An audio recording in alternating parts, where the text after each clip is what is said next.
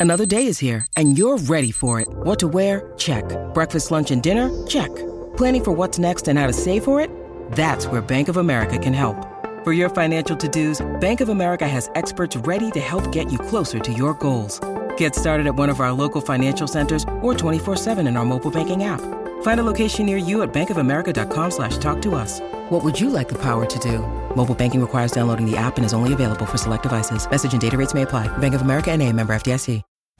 Dixo presenta el podcast de Mapi Hermida. Dixo is back. Soy Mapi Hermida, directora de comunicación durante el día y periodista de noche. Bienvenido a mi podcast en el que comparto micro con personas que nos inspiran y de las que juntos vamos a aprender cada día. El podcast de Mapi Hermida. Comunicación, crecimiento personal, gastronomía o estilo de vida se dan cita en este espacio. Si te gusta, no olvides regalarme unas estrellas en tu plataforma de audio original. ¡Comenzamos! ¿Supone para ti un problema ganar más o menos que tu marido o viceversa? ¿Hay realmente igualdad cuando se cría a los hijos? ¿Has pensado alguna vez que puede resultar inmaduro querer hacer la misma vida que antes de tener familia? Hoy Nacho Tornel nos da las respuestas. Nacho dedica su día a día a trabajar con parejas en crisis que buscan una solución a sus problemas. Sus estudios en Derecho y en Mediación Familiar en Madrid lo avalan. Hola Nacho, bienvenido a mi podcast, ¿cómo estás? Muy bien, Mapi, ¿qué tal? Encantado de estar aquí. Pues estupendo, antes de sumergirnos en esto de la pareja, como siempre empezamos el capítulo con una recomendación gastronómica, esta vez te voy a preguntar en clave de pareja y no sé si nos puedes dejar alguna buena propuesta para tener una cita romántica o un momento más personal con tu pareja, alguna recomendación especial, Nacho. Bueno, yo insisto mucho en estos momentos, ¿no? De estar los dos a solas y de podernos escapar, aunque sea un par de horas. Y, de verdad que creo que hay que invertir mucho en esto. Y sí, yo creo que claves fundamentales que sean un lugar, que sea un lugar de, bueno, en el que tengáis un ambiente muy grato, en el que realmente los, sentidos se puedan estimular. ¿no? Yo digo que es muy importante vernos en un entorno donde huela distinto, que huela bien, evidentemente, que la música, el sonido también sea agradable, y, que nos podamos recrear en, el, uno en el otro. ¿no? Luego, a nivel fundamental también y básico, es el eliminar las pantallas. ¿no? O sea, esas, esas escenas tienen que estar libres de pantallas por completo. ¿no?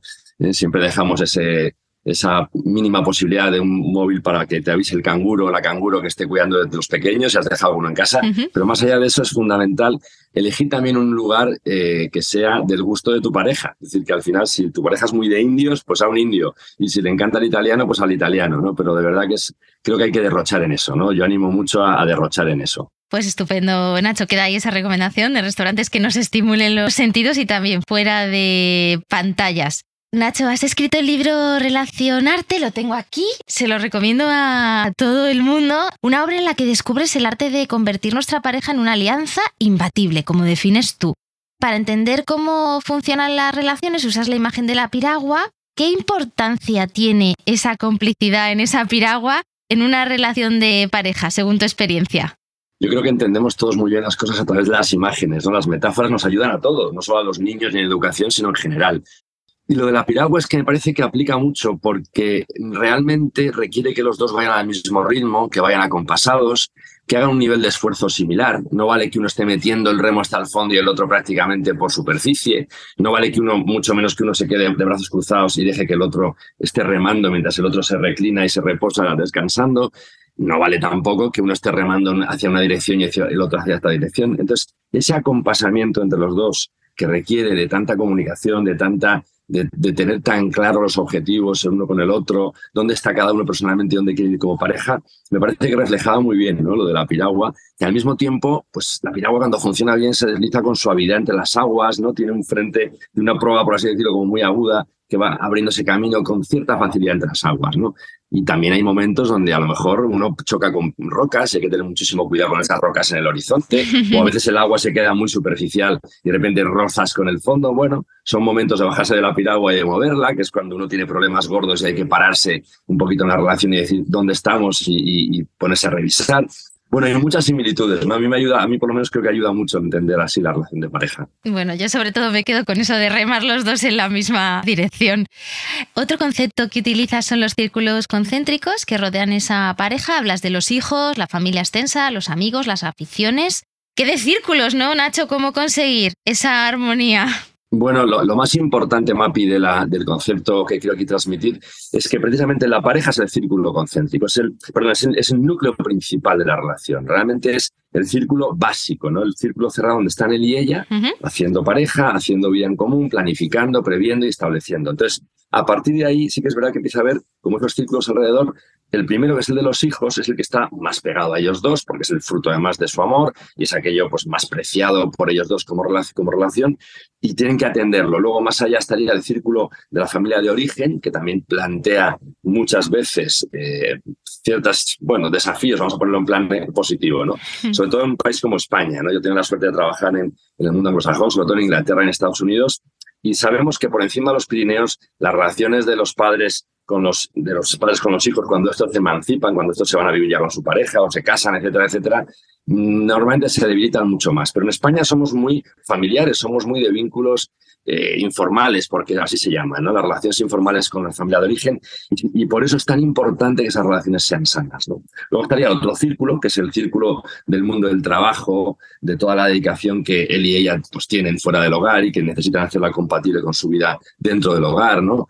Uf, cuánto camino hay que recorrer todavía en este terreno, ¿no? Para lograr que, como decía aquel, la mujer ha salido a trabajar fuera, pero el hombre muchas veces no ha entrado a trabajar dentro todavía, ¿no? Y eso es una realidad que yo sigo un poco denunciando, incluso en parejas muy jóvenes, ¿no? Que parece que seguimos con clichés y patrones, pues muy, muy que no proceden nada en, en la sociedad del siglo XXI en la que vivimos, ¿no? Y luego también está, pues, todo ese círculo de amigos, aficiones, dedicaciones externas que son tan importantes para el oxígeno personal de cada uno, ¿no? Somos personas que cada uno tenemos que cuidarnos por dentro y sabemos que debemos cuidar nuestro deporte, nuestra dieta, nuestra actividad cultural, espiritual, etcétera. Entonces, todo eso forma parte de ese equilibrio personal tan necesario para poder contribuir con una riqueza enorme a la vida de pareja. Bueno, son muchos círculos, pero es que la vida es compleja, ¿no? La vida tiene muchísimos ángulos y yo creo que, que simplificarlo sería muy, muy ingenuo, ¿no? Como mínimo. Voy con el círculo de la familia. ¿Le debemos toda la lealtad, incluso si entran en juego las propias personas de nuestra sangre? Pues vamos a ver, es que las relaciones con la familia de, origen es algo que o sea, tiene implicaciones muy fuertes, especialmente las parejas jóvenes, aunque a veces cuando no se resuelven en los primeros años la, de la vida de la pareja, se pueden realmente perpetuar estos problemas a lo largo de los años, ¿no? Porque normalmente lo que aporta la familia de origen es, es muy en positivo, hay que decirlo en primer lugar, ¿no? Todos los que tenemos hijos, seguro que nos hemos apoyado en nuestras suegras, en nuestros padres, para que recojan de la escolar, para que me cubras que estoy malo y, no puedo a, trabajar y por favor que te dejo al niño, para que pases por la guardería tú porque no me da tiempo. O sea, que nuestros padres y hermanos nos ayudan siempre muchísimo. Eso hay que ponerlo en positivo. Pero ¿cuál, ¿dónde surge el problema? Que es lo que yo me encuentro en el despacho con mucha frecuencia. Cuando hay intromisión, cuando hay una, una como una especie de derecho de intervención que a veces los padres se arrojan sobre sí mismos. Oye, mira, pues incluso a veces precisamente porque te estoy ayudando, también voy a opinar que, que no sé, que, de que no podéis cambiar ahora el sofá porque realmente es carísimo el que habéis elegido y bueno, pues mira, solo decidimos mi mujer y yo, mi marido y yo, y no tienes por qué intervenir. O sea, esa especie de intromisión que se produce y donde hay que saber ponerle en su sitio ¿no? a, tus padres. ¿eh? Y además ahí hay una clave fundamental cuando intervenimos con la familia de origen, es que el que tiene que parar los pies y poner en su sitio a la familia es el hijo, es el de la sangre, nunca el, el, el yerno o la nuera, ¿no? ¿Por qué? porque uno con sus padres, cuando la sangre está por medio, uno puede decir casi lo que quiera, ¿no? Incluso aunque se enfaden, pues siempre volverán las aguas a su cauce y todos tenemos ¿no? experiencias de ese tipo. No podemos permitir que nuestra pareja sea la que se tenga que poner a lidiar con los problemas que está generando mis propios padres, ¿no? O sea, esa es como una norma muy, muy básica, ¿no?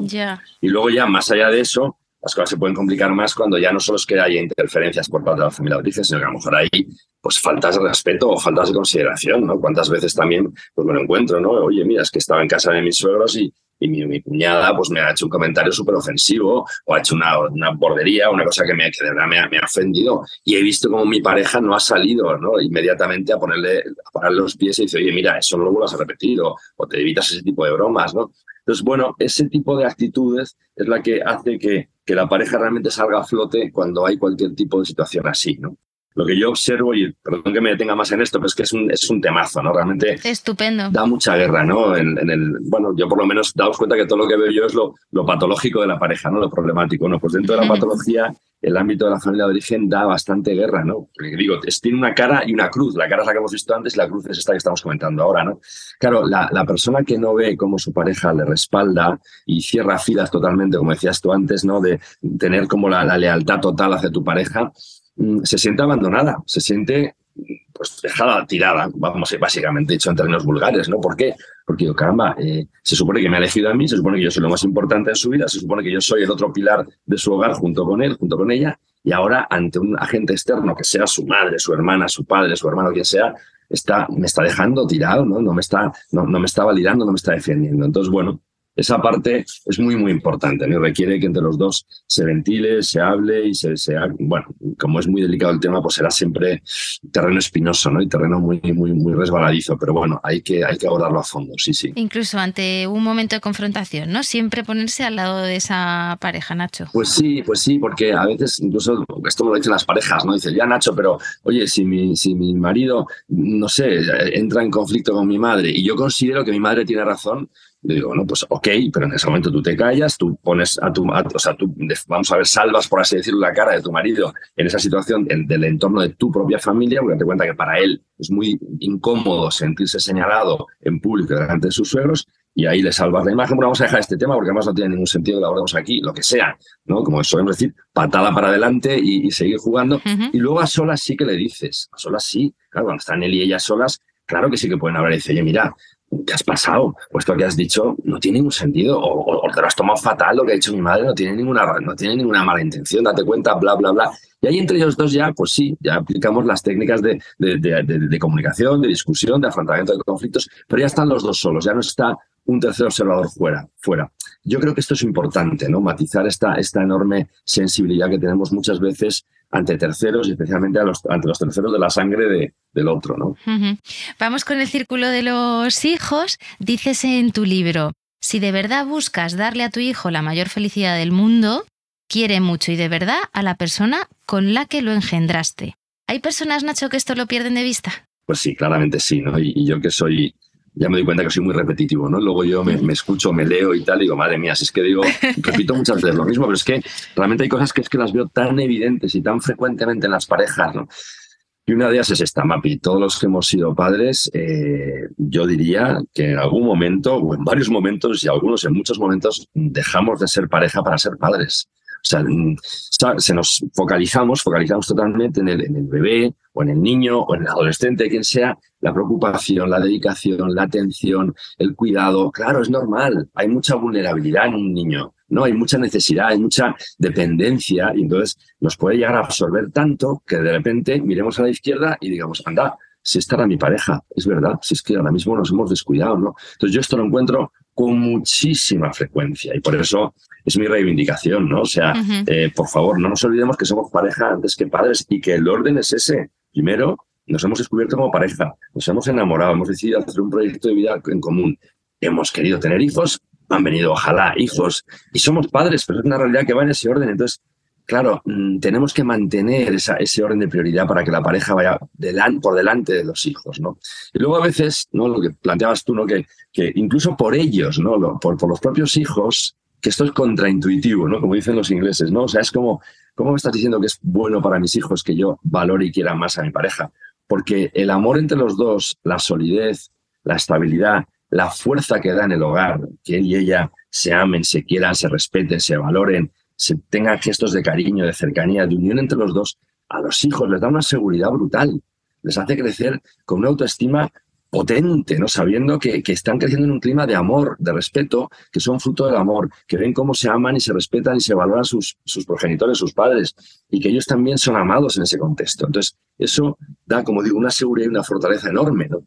Mientras que lo contrario, bien sabemos que para los hijos es súper desestabilizador y les genera una inseguridad enorme ver que papá y mamá se enfrentan, se pelean y se hablan fatal.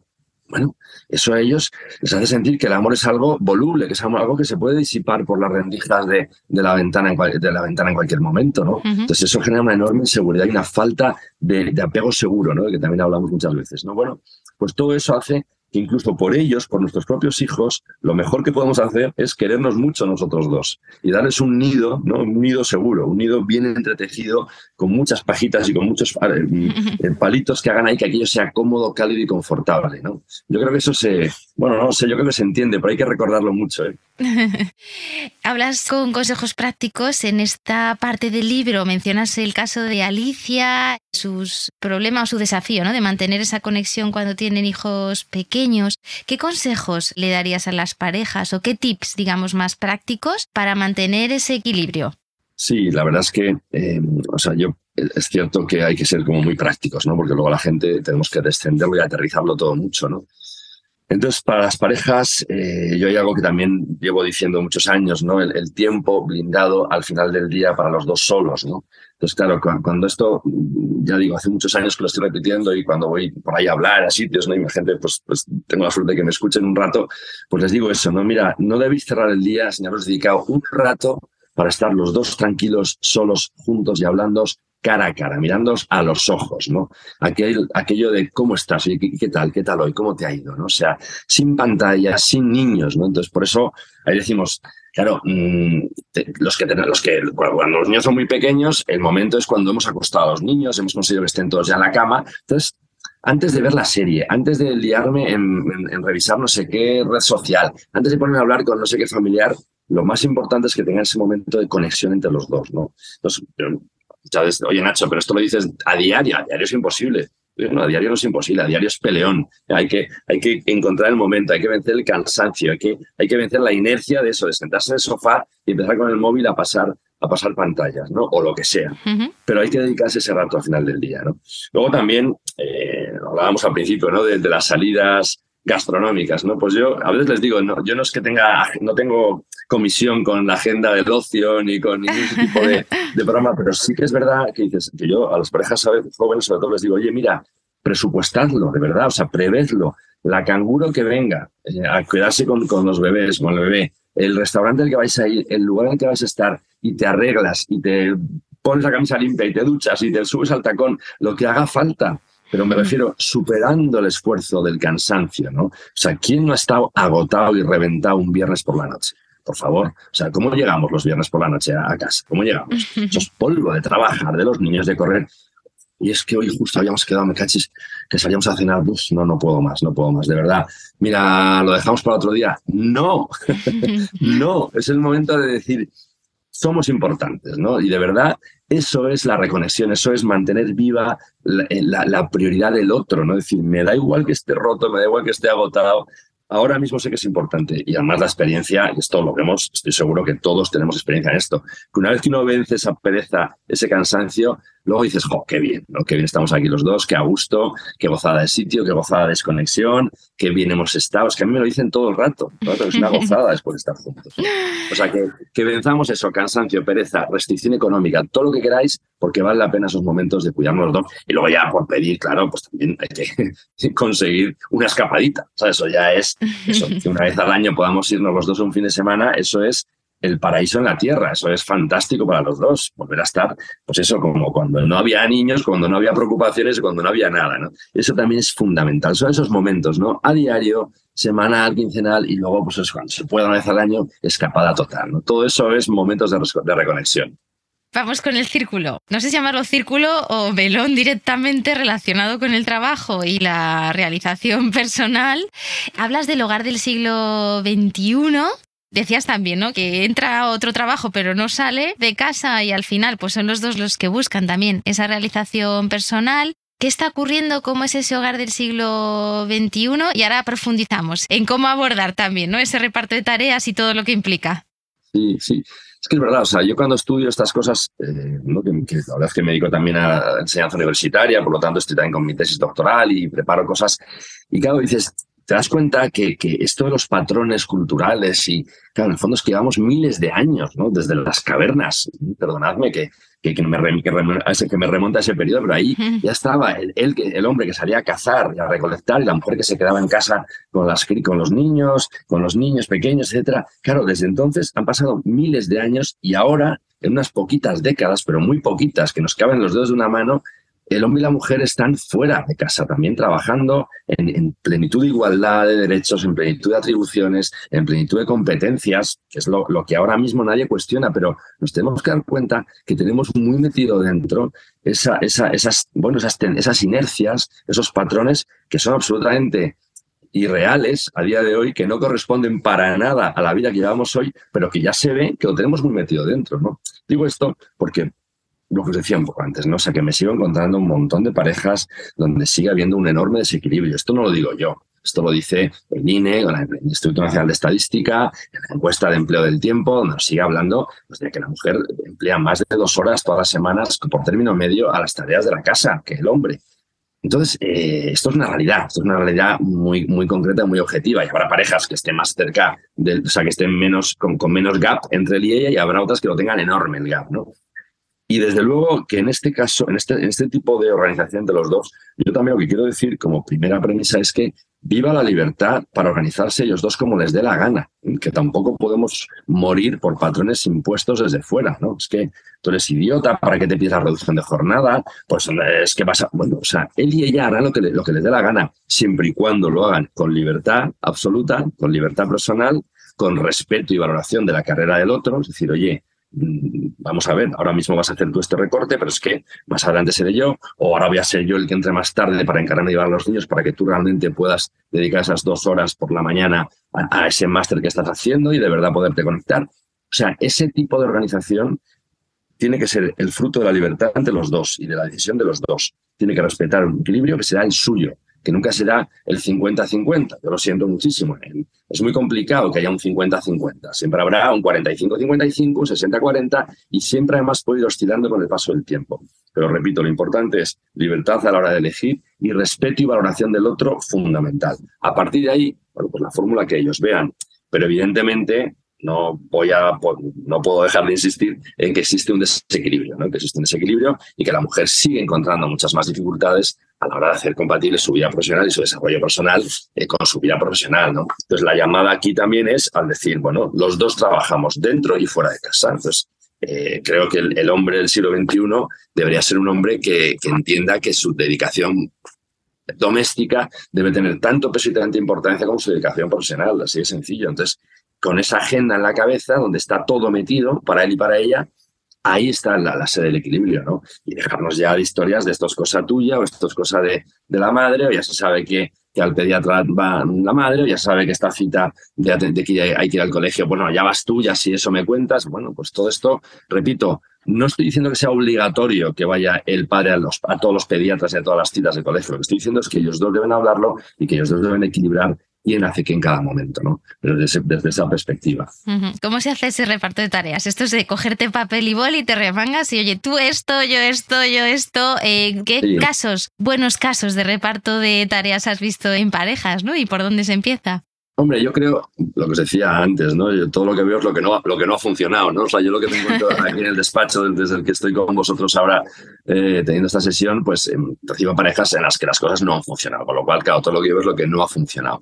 Claro, lo, lo que funciona normalmente es cuando las cosas fluyen con naturalidad y cuando uno, eh, bueno, pues ya está, pues cada uno en el comienzo de la convivencia, pues uno va viendo, pues oye, pues yo, yo me encuentro más a gusto cocinando, a mí no me importa tanto fregar, ah, pues a mí la plancha me relaja en un momento dado, ah, pues yo limpiar, mira, me pongo es que soy un hacha porque me, gusta de ver las cosas brillantes y el baño ahí reluciente. Oye, pues yo me encargo de hacer la compra. Oye, pues yo, mira, no, me importa, me cuadran horarios recoger al, niño en la guardería. O sea, cuando todo fluye con cierta naturalidad, eh, las cosas están bien. ¿Cuál es el síntoma de que las cosas están fluyendo? que no hay un, una sobrecarga en ninguno de los dos, ¿no? Esa que tanto hablamos, ¿no? De la carga emocional, ¿no? Que, que tanto gravita sobre la mujer. Vamos también hablar con claridad, no hay que hablar así en genérico de quizá uno de los dos, no. Muchas veces el problema surge cuando ella normalmente siente que tiene una sobrecarga emocional y que dice, si ya no es un problema de que yo recoja al niño o no lo recoja, es un problema de que lo debo tener yo todo en la cabeza. Y si no lo tengo yo en la cabeza, no va a ocurrir. ¿no? desde, desde la mochila que hay que preparar mañana porque hay excursión y tiene que llevar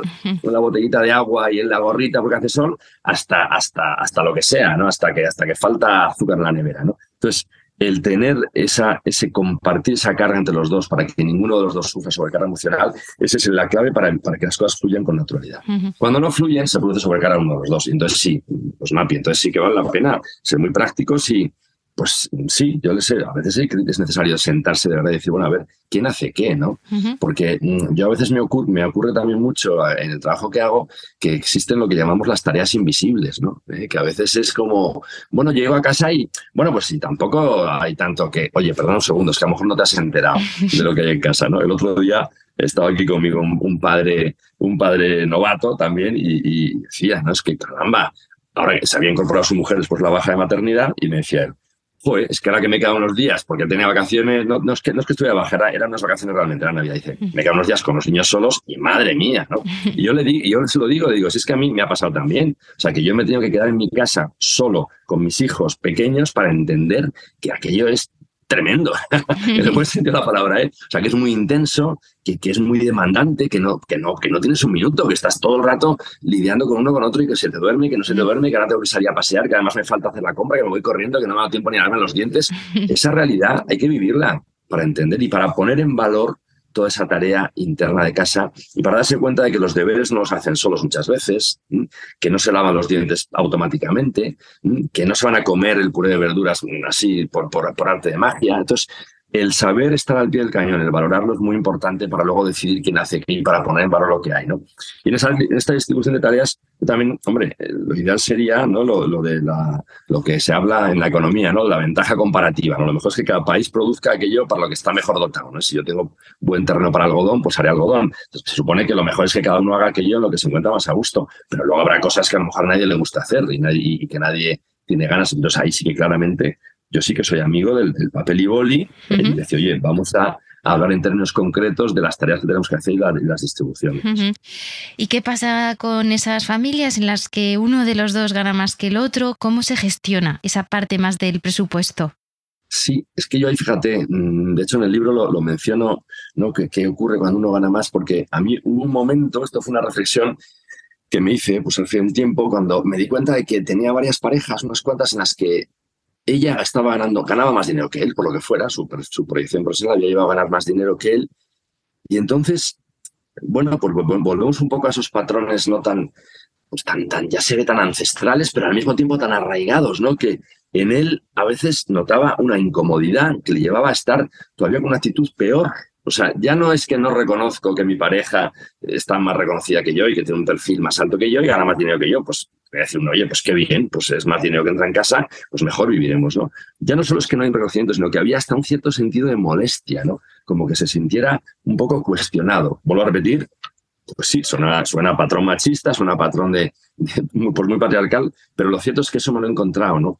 E incluso en esas circunstancias me seguía encontrando con que seguía él pensando que ella debía hacer ciertas cosas, ¿no? Como que había atribuciones que, bueno, a las que, yo no llego, las que yo no soy capaz de, de un momento con los niños donde yo no los suele manejar. Entonces, pues sí, le llamo a ella para que se encargue del niño este que no se calla. Bueno, pues, pues chico, nadie, nadie ha nacido aprendido, como se suele decir, ¿no? Ponte, ponte, un día te costará, otro día te costará menos, y otro día te costará menos, y otro día conseguirás más la rabieta. Entonces, eso me hizo pensar, ¿no? Digo, caramba, qué, qué, qué importante también es esto de saber ser como muy, mm, no sé, muy profundo, diría, ¿no? En el sentido de valorar la persona de verdad y no tener en cuenta esos números que aportas a la cuenta corriente, ¿no? Porque es, realmente es muy triste y muy lamentable, ¿no? Que, que pongamos encima de la mesa, no es algo que digo también en el libro, ¿no? Que nunca jamás esgrimas eso como un argumento, que es demoledor, ¿no? También cuando... El yo gano más que tú, ¿no? Claro, es decir, bueno, si es que al final este dinero, bueno, al final lo voy a decidir yo porque es un dinero importante de Dios, o sea, esto es, has pegado, ahí sí que has pegado una patada en, en, en, en la espinilla de la, de la columna de, de, tu, de tu relación, ¿no? De, de, la valoración, del respeto y demás. O sea, eso no, no puede jamás definir lo que, lo que aportemos en la, en la familia, ¿no? Sobre todo hay muchas cosas que no son tangibles ni, ni valorables en términos económicos, ¿no? O sea que eso hay que saber ser de verdad pues muy elegante y muy capaz de verdad de evitar este tipo de referencias y de valorar a la persona en su, en su, en su fondo ¿no? y en su aportación personal de verdad. Y vamos con el círculo de la vida social. Hablas de parejas que experimentan diferencias en el ritmo de vida. ¿Qué consejos les ofreces, Nacho? Bueno, es que esto tiene que ver mucho con la, yo lo veo mucho, ¿no? Por lo menos en términos de lo que, llamo, lo que yo suelo llamar oxigenar, ¿no? O sea, eh, ellos tienen que oxigenar como persona individual. Necesitan obtener oxígeno para seguir respirando, ¿no? Entonces yo mi oxígeno, pues cada uno obtendrá el oxígeno como, como, como mejor lo obtenga. Yo es que yo no puedo pasar sin hacer deporte un par de veces por semana, pues fenomenal. Yo es que no puedo dejar de pasar por casa de mis padres al menos una vez en la semana. Yo no puedo, a mí me encanta quedar con mis amigas y tomarnos unas cervezas y es que nos, ahí sí que desconecto con todo y me lo paso fenomenal. Yo es que me encanta, eh, pues eso, leer y relajarme o ir a un museo o, o tener esta, esta actividad y cultivarme espiritualmente. Bueno, cada uno tiene que tener su parte de oxígeno, ¿no? Entonces, em, el tener ritmos distintos no es un problema. El otro día tenía una pareja aquí conmigo que claramente respondían a ese perfil, ¿no? O sea, bueno, pues él, como él me decía, es que tengo mil intereses, tengo mil inquietudes, tengo mil, mil, mil aficiones, ¿no? Es que todo me puede interesar en un momento dado, todo, todo.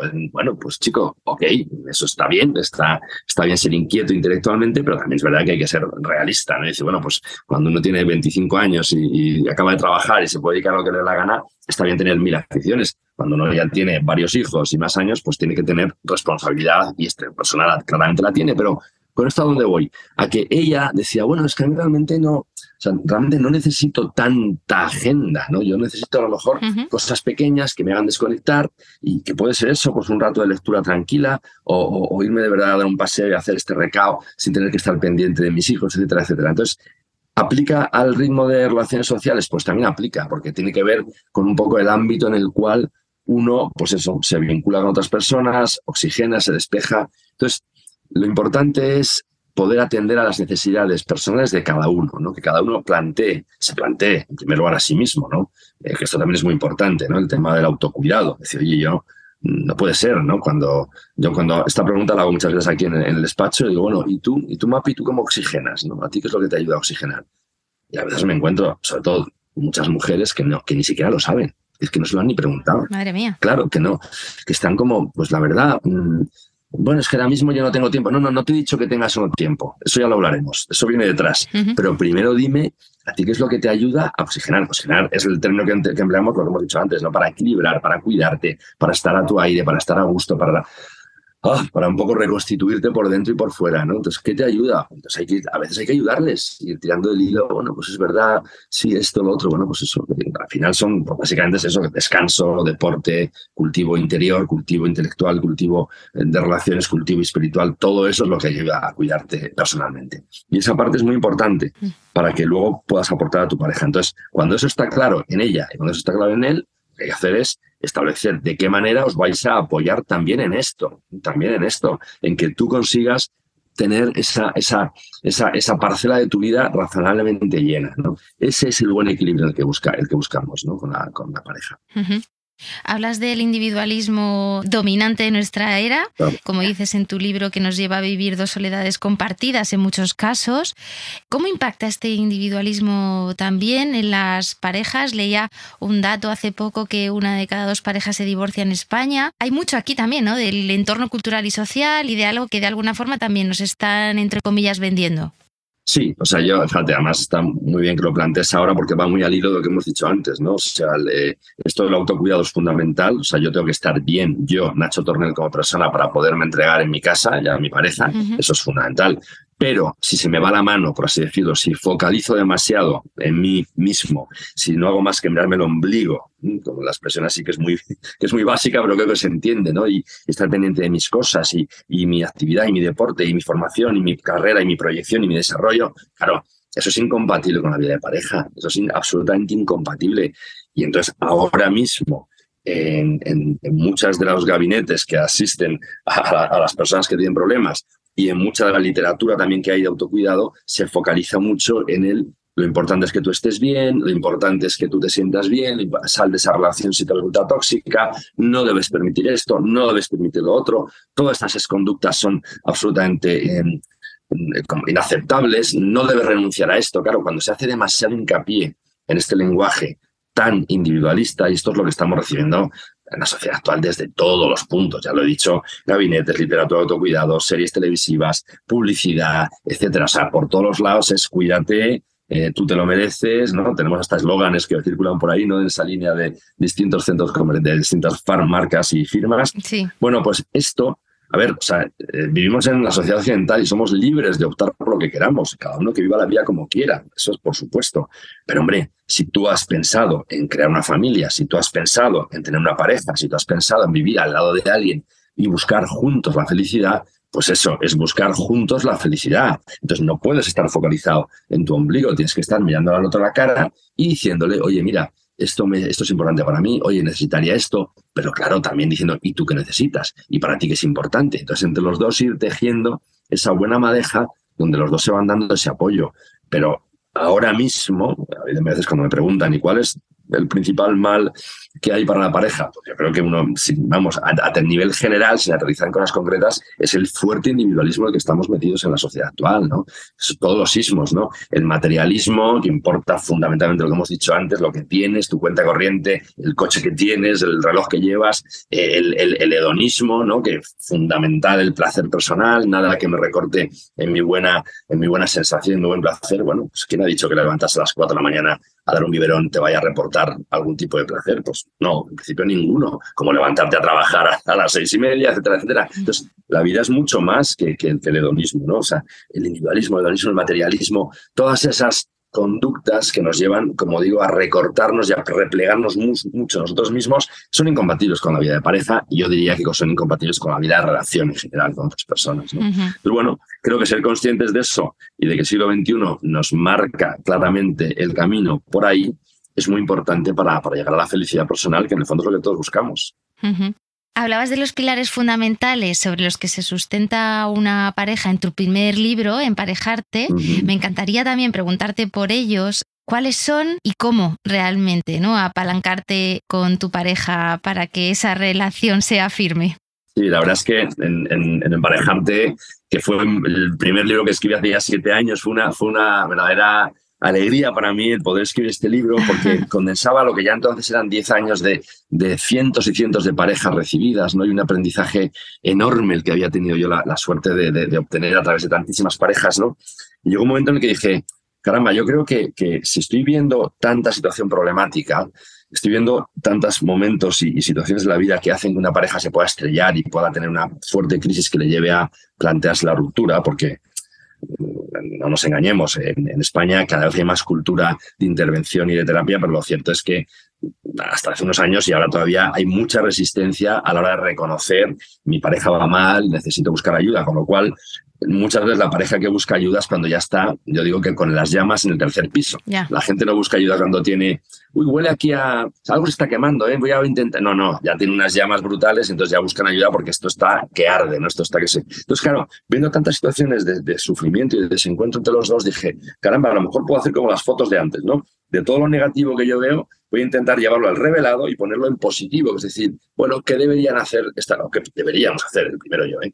¿Qué deberíamos hacer las parejas para que las cosas funcionen, para que nos hagamos felices mutuamente? ¿Dónde están esas, esas claves fundamentales de la felicidad de la pareja? ¿no? Entonces, como digo, de lo, de lo negativo a lo positivo, transformando los aprendizajes de tantas parejas que generosamente pues han venido a verme y me, han permitido conocer su situación, reflejándolas en el libro, porque los dos libros son muy de relatos, ¿no? muy de, casos que son reales, pero tan, tan desfigurados que nadie lo pueda reconocer para respetar la confidencialidad. Entonces, a través de, esa, de ese de ese trabajo con toda esa problemática de parejas de, que vinieron a verme, pues identifiqué un poco los pilares fundamentales donde, donde, donde, nos, donde, nos, bueno, donde nos hundíamos de alguna manera las parejas y lo transformé en cuáles eran esos, esas líneas de trabajo fundamental. ¿no? Y eso me llevó a, a, redactar este primer libro donde hablo de los cuatro pilares fundamentales, que son en primer lugar, la, comunicación, que es algo como muy de perogrullo, ¿no? Es decir, a cualquiera que le preguntes, ¿qué es lo fundamental de la pareja? Pues la comunicación y los estudios sociológicos y, epidemiológicos en el ámbito de la crisis de pareja claramente lo dicen, ¿no? Que, lo, que el, el fallo y la quiebra fundamental se produce precisamente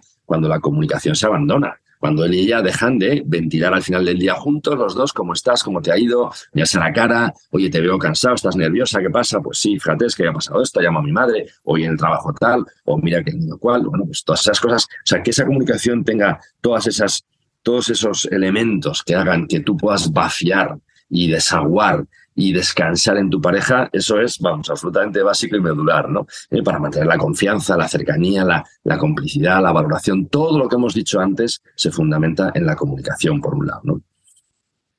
El segundo pilar es el que, bueno, es el compromiso, ¿eh? que el compromiso hay que entenderlo sobre todo como prioridad la pareja. ¿no? O sea, compromiso es que tú has decidido que hay una persona en tu vida que es la fundamental, la persona más importante, y ya está. O sea, nadie te obliga, nadie te obliga a elegir una persona. Puedes optar por, por tener, no sé, lo que quieras, ¿no? A nivel, a nivel de, tus relaciones. Pero si has decidido a una persona darle esa, esa, esa presencia en tu vida y crear un hogar y tener incluso una familia y tener hijos, etcétera, pues esa prioridad se tiene que notar en todo aquello en lo que vayas, eh, a lo que vayas enfrentándote en tu vida, ¿no? Entonces, aquí aplicaría todo lo que hemos dicho antes los círculos concéntricos, ¿no? Aplicaría es prioritario por delante de mi trabajo, por, prioritario por delante de mis hijos, incluso por, de, por delante de mi familia de origen, por delante incluso de, mis aficiones, en el sentido no de que yo las vaya a tener que dejar de lado, sino que me voy a compaginar, me voy a, me voy a, a equilibrar con él, con ella, para entre los dos tener un mundo de aficiones y dedicación personal que sea razonable y natural, pero donde no estoy diciendo que es más importante que yo haga tal actividad que que tú descanses, por ejemplo. ¿no? Entonces, bueno, eso, esa prioridad es lo que es fundamental en, el, en, en la idea de compromiso. ¿no? Eso me parece que es muy importante destacarlo. Tercer pilar es, desde luego, bueno, el respeto, ¿no? Yo digo, en el libro lo digo que es el respect, en, en término inglés, no por ser pedante, sino porque en inglés eh, expresa mucho mejor la idea que quiero transmitir. ¿no? El respect es, esa admiración realmente. ¿no? Tener respect por alguien en, en, en, inglés es tener como ah, un poco de, ah, wow, ¿no? O sea, admirarle a alguien, decir, jo, qué importante esta persona, cómo me gusta esta persona. Lo que todos hemos sentido cuando hemos descubierto a la persona de nuestra vida. ¿no?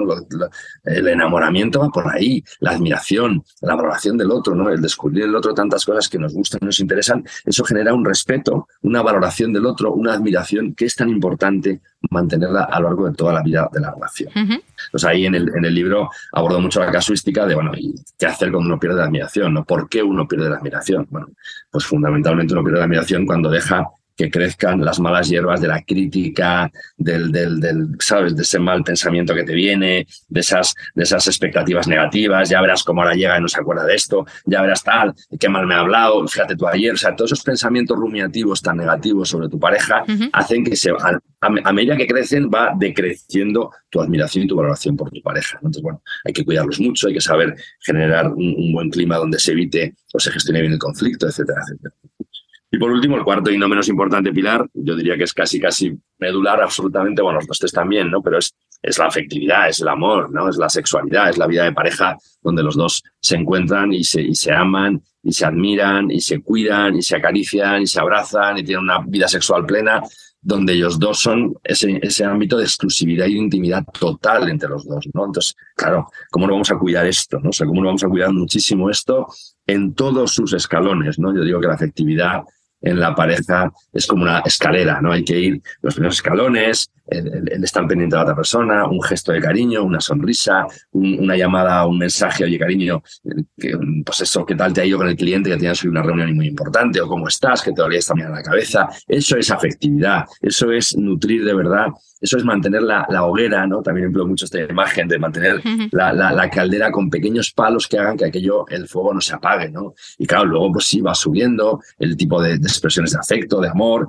y ya para llegar pues a, a la expresión más total de entrega y de unión entre los dos, que es la unión sexual, ¿no? Y qué importante es esa vida sexual pues plena, eh, en la que se ha hablado muy bien de lo que yo espero de ti, lo que tú esperas de mí, de, de, de, lo que necesito, etcétera, etcétera, ¿no? Toda esa, toda esa riqueza que yo cada vez veo más claro que es fundamental entre los dos, ¿no? El ámbito de la sexualidad. Bueno, uh -huh. pues esos son los cuatro pilares, ¿no? Ya ves que esto va de cuatro círculos con relacionarte de, de, y cuatro pilares. Esto es muy fácil. Cuatro pilares fundamentales de la relación y luego cuatro círculos que rodean a esa pareja que ya se ha constituido. Así es. Vamos con el último pilar. Te cojo este testigo de la cuestión de la sexualidad en pareja. Sí. ¿Cómo evitar especialmente esos lugares, problemas más comunes que ves tú en tus consultas? Pues fíjate, yo ahí también me doy cuenta de que los hombres y las mujeres al final es que somos, mm, no sé, tenemos patrones muy repetitivos, ¿no? Porque, uh -huh. porque en, este en este terreno yo muchas veces digo que, que, los hombres y las mujeres somos distintos y somos sobre todo distintos en el plano comunicativo y en el plano afectivo. O sea, comunicamos normalmente de forma distinta, tenemos necesidades comunicativas distintas, expresamos de manera distinta, eh, la emotividad es distinta a la hora de transmitir. Eso es así. Y en el mundo de la afectividad exactamente igual, ¿no? O sea, nos queremos y nos amamos y nos, y nos valoramos de formas muy distintas. ¿no? Entonces, el atender a esas diferencias que se producen en el desarrollo de la vida afectivo-sexual entre los dos es fundamental. Entonces, para eso, ¿qué hay que hacer? Hablar, hablar. a mí eh, me sorprende muchas veces que a día de hoy, en pleno siglo XXI, y tratando a parejas que, oye, personas educadas, formadas, instruidas, que en otros planos son eh, unos cracks, diría yo, intelectualmente hablando, de repente en el plano afectivo son analfabetos completos. O sea, ¿de verdad esto no lo habéis hablado? ¿De verdad no sabes que las diferencias que existen entre hombre y la mujer? O sea, muchos de los desencuentros en el terreno de la sexualidad entre el hombre y la mujer se producen por desconocimiento. ¿no? Por eso a veces esta psicoeducación sexual básica de explicarle al hombre que la mujer tiene unos ritmos mucho más lentos, que la mujer necesita una preparación mucho mayor para llegar al orgasmo, que necesitan darse muestras de afecto y de cariño que preparen ¿no? y que vayan haciendo que la temperatura suba y no ir directamente al coito. O sea, eso es tan básico que a veces cuando, cuando, cuando me veo yo a mí mismo explicándolo, como lo estoy diciendo ahora, mucho más detalladamente y mucho más entrando en, cuestiones concretas, ¿no?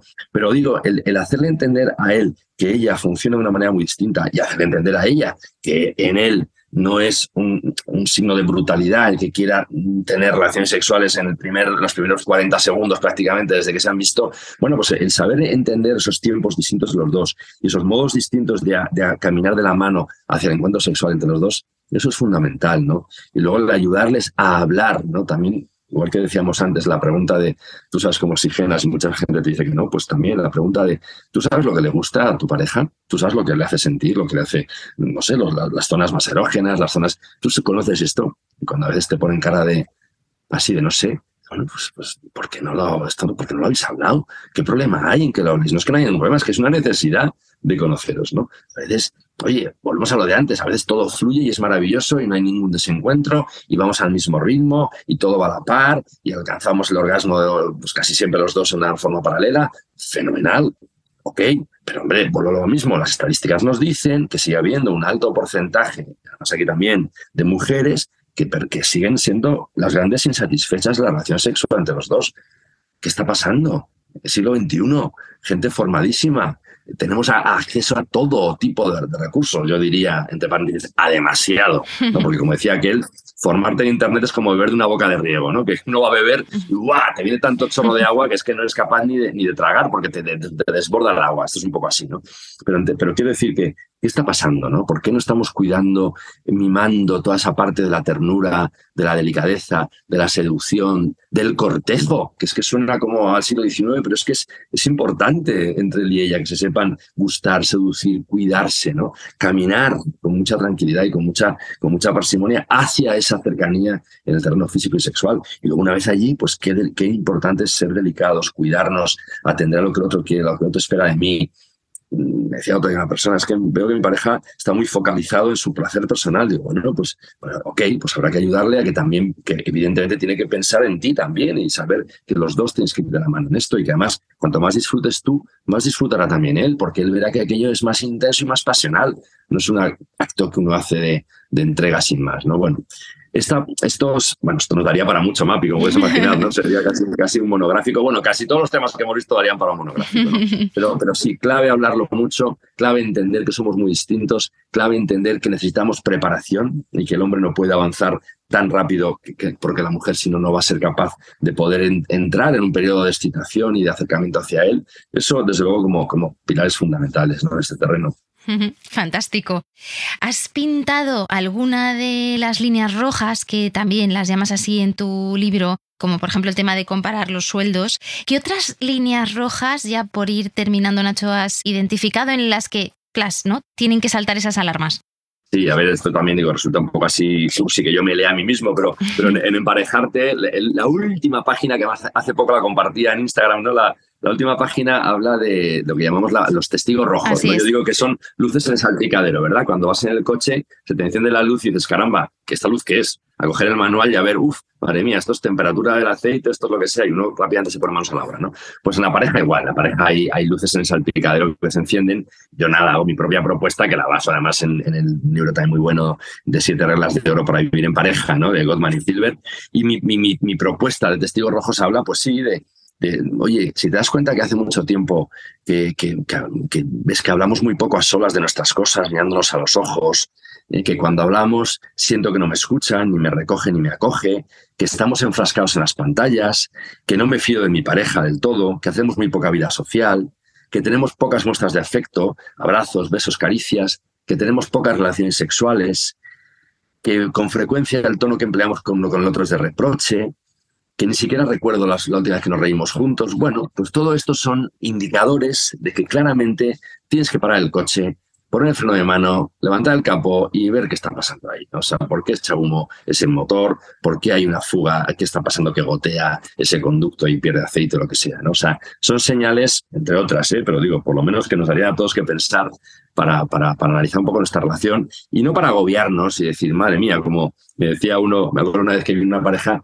y él muy simpático me decía, dices que yo he leído tu libro, he visto los testigos rojos y he dicho, madre mía, es que todos se me encienden, todos tengo encendidos. bueno, bien, pues nada, vamos por partes, no pasa nada, porque muchas veces apagas uno y se apagan a la vez tres, ¿sabes? Al final muchas cosas están interrelacionadas, ¿no? Entonces no hay que agobiarse con, es que es verdad, ni esto, ni esto, ni esto. Bueno, vamos a ir por partes, ¿no? Pero lo importante es tomar conciencia de que, de que es fundamental y de que además la felicidad nos la jugamos en casa, que esto es algo que también yo digo siempre, ¿no? Y me acuerdo en pandemia que digo, jo, si es que la pandemia que ha sido un horror, ¿no? El confinamiento nos ha puesto en evidencia que lo importante es nuestra casa, que es que donde vamos a ser felices es en casa, en tu entorno cercano, en tus relaciones personales, ¿no? Y también me encantó un descubrimiento de un libro que se llama The Good Life, La Buena Vida.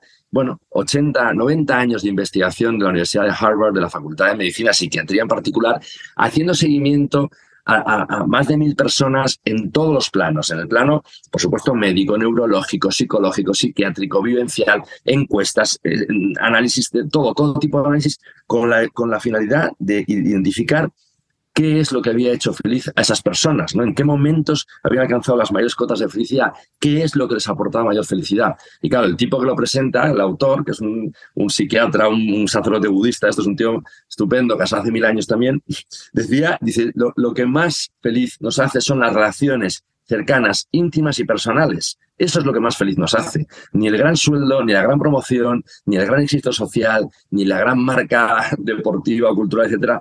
Las relaciones sociales, las relaciones personales, íntimas y cercanas. Claro, pues en esas relaciones, la relación de pareja es la primera, y la de tus hijos, y la de tus padres, pero eh, ahí está la felicidad personal. Entonces yo creo que esa, eso nos tiene que animar mucho para saber buscar juntos la felicidad, porque la vamos a encontrar, la vamos a encontrar ahí. Tenía para cerrar una serie de preguntas rápidas eh, como resumen de todo lo que hemos ido viendo. Nacho, ¿te parece? Te las disparo y me vas respondiendo. Sí, sí, sí, Venga, ¿tú qué aconsejas? ¿Abrazos largos o besos más periódicos? Oh, el abrazo es fundamental. El abrazo es una cosa absolutamente, vamos, sanadora, terapéutica, neutraliza emociones negativas, te hace sentir cerca, mm, como que te fundes con el otro, ¿no? O sea, yo es una cosa que recomiendo muchísimo, ¿no? Que nos demos abrazos, pero abrazos de verdad. Cuando llegas a trabajar, está en casa tu pareja, le fundes un abrazo, que se entere que has llegado, ¿no? Eso me parece que es para mí eso creo que es, eh, bueno, un must absoluto, una, obligación absoluta de la pareja, sí, sí. Venga, pues nos quedamos con los abrazos largos. ¿Qué recomiendas eh, a las parejas? ¿Una planificación meticulosa o más espontaneidad en las relaciones? Bueno, mm, un poco lo que decíamos antes, ¿no? O sea, si todo está fluyendo bien, pues fenomenal. Mira, viva la espontaneidad y a todos nos gusta. Pero eh, cuando vemos que hay luces en el salpicadero, por favor, que nadie, se, que nadie tenga ningún problema en entender que las cosas planificadas no dejan de ser fabulosas. Quiero decir que a veces, hombre, es que si me tengo que, si tenemos ya que prever que al final del día nos vamos a dedicar un rato, oye, mira, planifica porque si no reservas cierto tiempo, se va, a producir aquello de que la cuerda se rompe por el lado más débil, ¿no? O sea que con la tirantez de la vida, si no tienes previsto los espacios para tratarte como pareja, se van a perder, se van a diluir. Por lo tanto, cuando estén faltando esos momentos, planificación, no pasa absolutamente nada. Tenemos mucha cultura también de que lo que no fluye, lo que no es natural y espontáneo, lo que no brota, no tiene valor. Mentira, lo siento muchísimo. O sea, las relaciones de pareja también son eh, trabajosas, también hay que poner la carne en el asador, también hay que saber eh, hacer un esfuerzo por saber querer mejor y poder saberse dedicar más tiempo. Así que no hay ningún problema en planificar. Nacho, ¿regalo sorpresa o pequeños actos de amabilidad diarios? Bueno, esto dependerá mucho de los lenguajes del amor de cada uno, ¿no? Algo también yo veo con las parejas. ¿no? Hay, parejas para las cuales, eh, pues eso, un, regalo es una cosa maravillosa y hay, hay, personas para las cuales un regalo no tiene ningún sentido. Entonces, lo importante es que cada uno identifique cuál es el lenguaje del amor. Si a mí mi lenguaje del amor son las palabras de reafirmación, pues me encantará que a mi pareja me diga cosas que me, bueno, que me hagan sentir bien. Si mi lenguaje es el tiempo que pasamos juntos, pues será el tiempo que dedicamos a estar. Si soy de gestos y de y más dérmico, pues me importará muchísimo que nos toquemos. Si soy de regalos, entonces hay que ver no hay una regla general, hay que, hay que atender al lenguaje al que tú hablas y en el que tú te gusta más escuchar, eh, el, que te llega más a tu corazón como para sentirte amado, pero el de tu pareja, fundamental que identifiques muy claro también cuál es su lenguaje del amor, lo que más le hace sentir querido. Perfecto. ¿Aventuras emocionantes o noches tranquilas en casa? hay que meterle de vez en cuando un poquito de pimienta ¿eh? a, la, ensalada. de vez en cuando, sí, hay que saber cortar con la rutina. O sea, está genial, ¿eh? el, sofá y las zapatillas y, la, esto está muy bien, hay que vivir de lo cotidiano, y eso siempre lo digo pero también hay que saber de repente romper, no romper eso con una sorpresa, decíamos antes, con algo que, que resulte distinto, que mira, que reservar tal, tal sitio, ay, caramba, pero si es que si es que no vamos desde hace mil años, pues justo por eso, ¿no? Vamos a ir, o sea, romper un poquito la rutina, sí, muy importante. Venga, y vamos con la última, decir te amo todos los días o expresar amor a través de pequeños gestos. Bueno, eso va por ahí, lo del lenguaje, ¿no? Hay gente que necesita escuchar, te amo, pero fijaros, en las vidas que llevamos todos normalmente, ¿no? Ya somos adultos y con vidas complejas, decíamos antes, trabajando, corriendo y viniendo, es que los gestos de, servicio, los gestos de atención al otro, los gestos de cuidado al otro, eso llega muy dentro, ¿no? Eso llega muy, muy dentro. Yo apostaría mucho, mucho por los gestos realmente, sí.